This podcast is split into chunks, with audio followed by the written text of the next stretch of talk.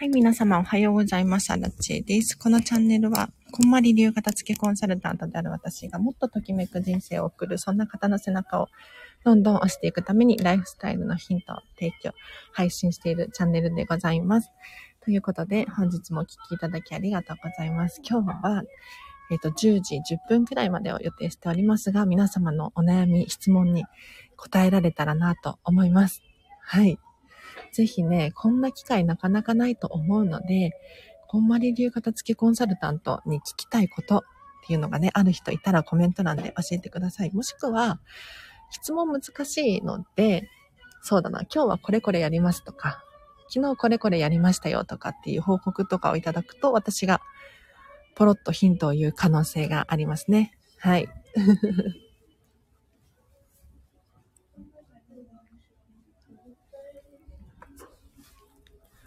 で、もう私がじゃあ勝手に喋り始めちゃうんですけれど、昨日、昨日なんですが、私はですね、わざわざ歯医者に行くために1時間かけて、舞浜駅まで行ってきました。いや、バカみたいな話なんですけれど、私ディズニーシーが大好きなんですね。ディズニーシーの雰囲気を味わうのが本当に一番の至福のひとときなんですが、最近ディズニーシーね、に入場制限がかなり緩和されていて、結構ね、ゴミゴミしてるんですよ。で、美しいんですが、人がいるとね、ちゃんと景色が見られなかったりとか、なんか優雅な気持ちを味わえなかったりとかするので、なんかちょっとなとかって思っているんです。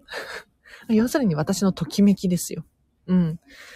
で、どうしたもんかなと思っていたんですが、もう最近歯医者をね、舞浜の歯医者に変えたんですよ。そしたらもう本当に楽しくって、なんか駅降りた瞬間からすごいワクワクするし、あの交通費とか余計にかかっちゃうんだけれど、なんか人生がもっといい、質のいいものに変わったような、そんな感覚がありますね。うん、なんか近所の歯医者に行くっていうのも、一つのね、選択だと思うんですけれど、もっとときめく、もっと楽しいっていう方法があるのであれば、そっちをどんどんどんどん選んでいってほしいんですよ。なぜなら、人それぞれときめきっていうのは違っているし、理想の暮らしこれが近づく。そんな感覚がようやく分かってくると思います。はい。なので、もう普段の生活の一つ一つが選択の連続ですよね。うん。例えばお片付けも一つの手段だし、そうじゃなくて、どこのスーパーに行くのか、何を食べるのか、誰と一緒にいるのかとか。これらも自分で選ぶことができるわけですよ。そしたら、ね、より自分が好きなこと、ものを選んでいった方がいいに決まってません？ねえ。いや、そんなこと言っても荒地さんと。それは、家族がいたらできないよとか、荒地さんだからできるんだよっていうふうに思われる方もいらっしゃるかもしれないんですけれど、全然そんなことはなくって、あの、私が言うときめく選択っていうのは、0か100かとかではないんですよ。なので、今できる範囲の選択、チョイス、これをもっとときめかせてほしいなと思います。だから私のように、そのわざわざ1時間かけて歯医者に行くっていうのは無理かもしれないけれど、だったら逆にもっと近場の歯医者探してみようかなとか、ありますよね。もっとご自身がときめく方法。うん。だから選択肢ってたくさんたくさんあるから、かね、人って意外と変化を怖がる生き物で、なかなか変えようとしない習慣とかあるかもしれないんですが、それは時代とともにね、うん、年齢とともに変化していっていると思うんです。だから、今自分ができることっていうのを見直すっていうのも、本当に生活の質を高めるそんな行動なので、ぜひね、やってほしいなと思います。はい。ということで今日は10時10分頃までを予定しておりますが、この私に聞きたいこと、こんまり流片付きコンサルタントなんですが、ぜひね、質問等あればコメント欄で教えてほしいなと思います。これ聞こえてるかな？聞こえてますよね？きっと。なんか、昨日ね、昨日もライブ配信していたんですよ。実は。実はというか、平日は基本的に毎日ライブ配信をしていて、皆さんのお悩み質問に答えたりしているんですね。で、昨日は結構たくさんの方が参加してくださって、コメントもじゃんじゃん来て、すごく嬉しかったんですけど、なんとね、昨日の放送、消えちゃったんですよ。どっか行っちゃったの。いや、本当に残念。なんかすごい楽しかった記憶はあるんですが、いや、ライブ配信をね、いつも保存するってやって終わってるはずなんだけれど、消えちゃって、で、もしかしたら下書きとかに残ってるかもしれないと思って見てみたけど、残ってなくって、まあね、そういう時もありますよね。もう、うん、ボイスメディアあるあるというか、はい。残念っていう感じですね。で、最近ね、最近始めたんですけれど、私の今日のご飯解説コーナーっていうのを、まこの2、3日始めて結構人気で、今後もね、やっていこうと思ってるんですが、私、こんまり流片付けコンサルタントなんですけれど、もうね、健康オタクなんですよ。まあ、特に食生活ですね。なんでかっていうと、もう過去に本当にひどい目に遭っていて、まあ、アレルギー体質だし、基本的に私、満腹中枢がないっていうのかな、もうお腹いっぱいにならない体質なので、たくさん食べれちゃうんですよ。で、これを続けていると何が起こるかっていうと、もう本当に体が悪くなっていくっていうか、うん。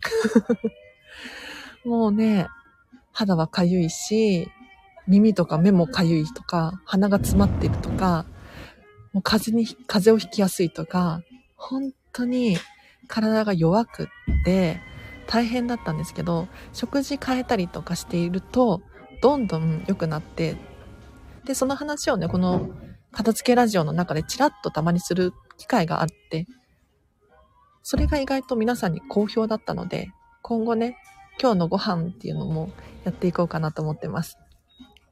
で、片付けコンサルタントなのに、なんで、ね、今日のご飯を紹介したりとか、うん、するのかっていうと、私たちこんまり流片付けコンサルタントの目的というかゴールっていうのがあるんですが、何かっていうと、皆さん、お一人お一人のときめく人生をサポートするっていうのが目的なんですよ。だから、ただお部屋がスッキリして、ちゃんちゃんとかではなくって、私からの情報によって、皆さん一人ずつ、一人一人が自分に合ったときめきっていうのを選択してもらう。これがミッションなんですよ。だから私が持っているね、この健康に対するお話っていうのが役に立てばなと思って今後も話していこうと思ってます。なんか、食品のお片付けとかもいいよねって思って。うん。あと、体質改善で言ったら、やっぱりお片付けって非常に重要というか、有効な方法だなって思うんですけれど、なぜなら、まあ、お掃除がしやすいとか、ね、埃が溜まりにくいとか、カビも生え、カビも対処できるとか、いろんな理由があります。うん。で、物が減ることによって、やっぱりね、管理がしやすいんですよ。すっきり。だってお洋服100枚持ってたら100枚畳まなきゃいけないし、かけなきゃいけないし。でもそれが半分だったら半分で済むんですよ。お洗濯も楽になるかもしれないし。あ、そうそう。管理コストっていう話をしようかな。じゃあ、この流れで。管理コストって皆さん聞いたことがあるかもしれないんですが、何かっていうと、物は持っているだけでコストがかかるものがあるんですよ。はい。どういうことかというと、例えばお洋服、ロングコートとか、毛皮の〇〇とか、あと、カバンとかもそうかもしれないですね。カバンとか靴とかもお手入れをしなければならないものが存在すると思うんですが、これらが管理コストが高いものなんです。要するにクリーニング屋さんに持っていかないと洗えないとか、靴屋さんに持っていかないと履けないとか、こういうものをちょっと意識するだけで、お片付けの時に残すのか手放すのか、まあ、ご自身の判断で決めていただくんですが、やっぱりね、管理コストが低いものばかりがお家にあると、すごく快適に過ごすことができるんですね。うん。お洗濯物も自分でできる。わざわざね、時間をかけてクリーニング屋さんに行ってお金を払うなんていう必要もないですし。あとは、お家とか車とかも管理コストかかりますよね。税金がかかるとか、洗わなければならないとか、お手入れしなければならないとか、まあ、いろんな理由があるんですけれど、時間もお金もかかる。うん。お片付けによってこういうものが減ると、本当にね、生活がぐぐっと楽になって、他のことに時間をかけれるようになったりとか、お金をかけれるようになったりとかするんですよ。おすすめです。あ、リオンさんおはようございます。今日も嬉しい。食品のお片付けとっても興味あります。リオンさんありがとうございます。食品関係ね、ぜひね、片付けて、ここを片付くと、食事が楽しくなるっていうメリットがあります。うん、作るのも楽しいし、食べるのも楽しいし。なんかいつも、なんだろうな、残り物を食べてるとか ねそういえばあれ食べなきゃいけないのがあるとか、そういうことがなくなると思うので、ぜひ食品お片付けしましょう。じゃあコツを、コツを教えましょうか。はい。そうだな。いつも喋っている内容があるんですが、食品はカテゴリーが3つあって、食品じゃないか。食品は食品か。キッチン用品は食品と作るもの、食べ、食べるもの、作るもの、食べるためのもの？っていう3種類があって、食品と作るもの、お鍋とかフライパンとかね。あと食べるためのもの、箸とかお皿とか食器系ですね。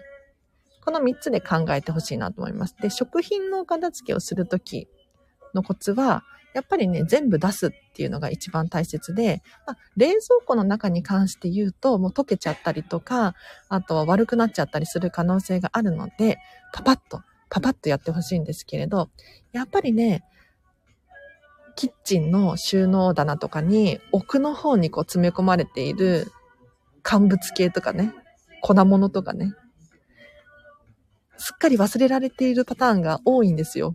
だから、ここでもね、すべてとりあえず出してみましょう。うん。何を何個持っているのか、どれだけの量を持っているのかっていうのを目視でちゃんと把握する。そうすると意外と、そういえばこれ使おうと思って買ったけど、作ろうと思って買ったけど、今は作る気がないとか。昔ハマってたなんだ、ヨーグルトメーカーとか あったりするんですよ。なので、まず、押し込まれちゃってるものを出して、記憶を蘇らせる。これが重要ですね。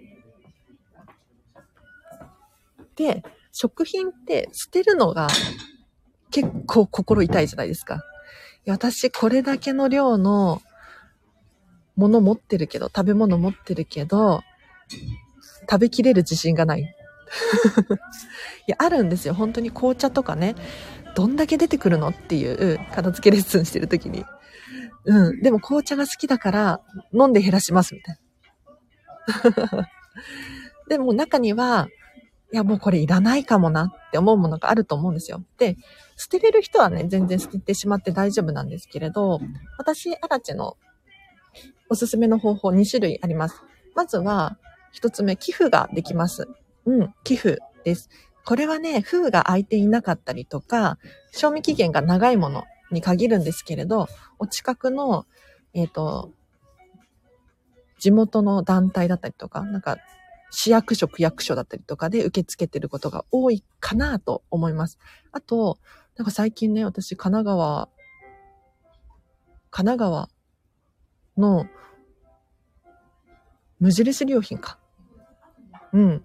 で、食品関係のフードロスとかって言ってね、食品関係寄付受け付けてますっていうところをいくつか見ているので、もしかしたら、皆さんのところの無印良品とかもやっているかもしれないです。ちょっとね、これは確認が必要なんですけれど、うん、そういうね、団体さん、団体もありますね。あとは、食品関係はもう食べないと思ってポイって捨てるのではなくって、意外と Google で検索すると使う他の用途が見つかったりしますよ。うん。あ、ソララさん、こんにちは。嬉しい。ありがとうございます。いや、なんかね、あ、今日もこの人聞いてるって思えると、私のやる気もアップするし、あ、ときめく人生近づいているだろうなとか、想像して話しているので、ありがたいですね。はい。で、食品関係捨てるのもったいないので、違う方法を探してみましょう。っていうことなんですけれど、例えばお酒とか、ね、飲みきれないわ、みたいなものがあったとしたら、お料理に使う、お菓子作りに使うっていうのも一つの手だと思うし、こんまりさんがおすすめしていたのは、お風呂に入れるっていう。うん。お風呂に入れて、ちょっとね、まあ、温泉の求めじゃないけれど、やると結構ね、気持ちがいいらしいですよ。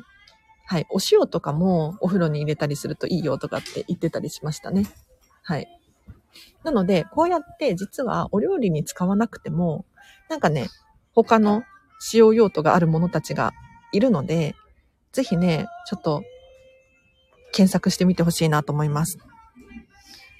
最近お家がときめきで溢れてきました？ソララさん。素晴らしいですね。なんとなんと嬉しいご報告ありがとうございます。でなんかね、お片付け、ときめきって聞くとなんかちょっとピンとこない人いるかもしれないんですが、これ当たり前のことなんですよ。もうね、初心者あるあるで、ときめきとか自分の理想の家とかがわからないっていうのが当たり前だと思ってもらって安心してほしいんです。で、どうしたらいいのかっていうと、もうこれは徐々にレベルを上げていく必要があって、急に上がるものではないんですよ。だから、何事もお勉強っていう感じで、まあ、お子様とかね、一個一個こう覚えていくじゃないですか。で、いつの間にかレベルが高まっている。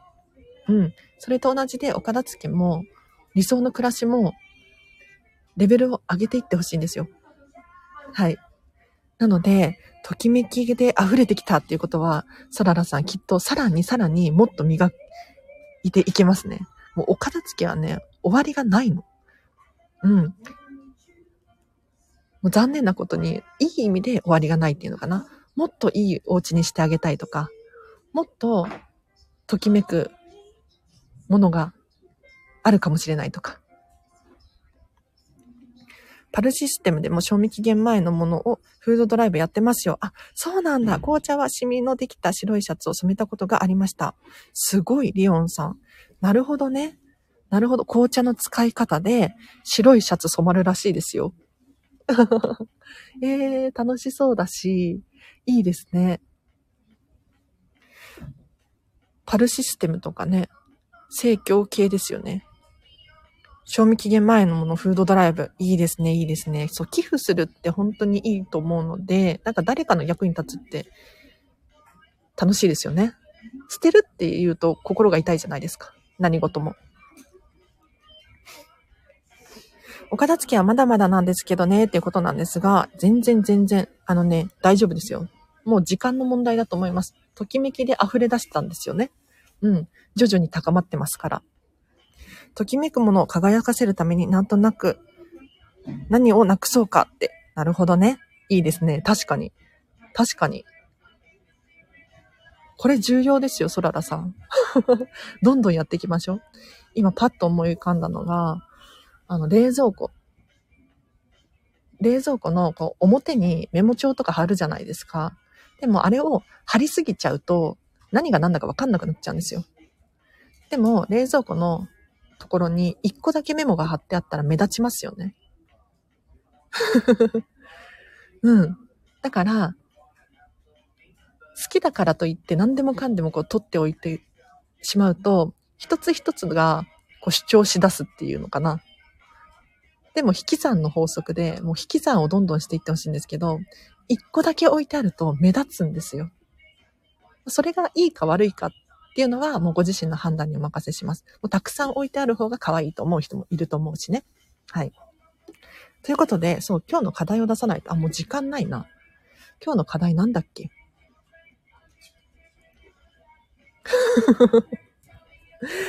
あれ？考えてきたんだけれど、今日の課題を出します。今日の、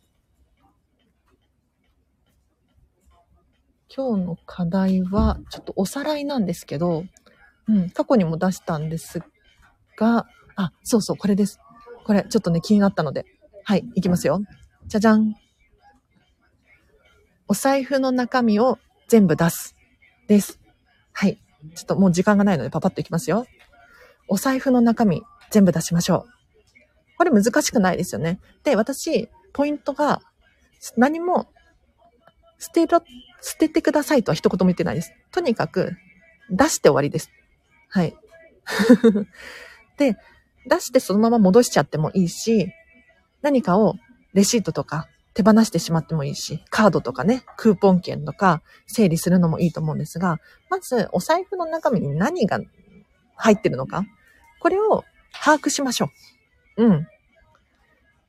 というのも、実はね、アラチェの、まあ、お財布は持ってないんですけど、カードケースとか、あと、領収書入れか。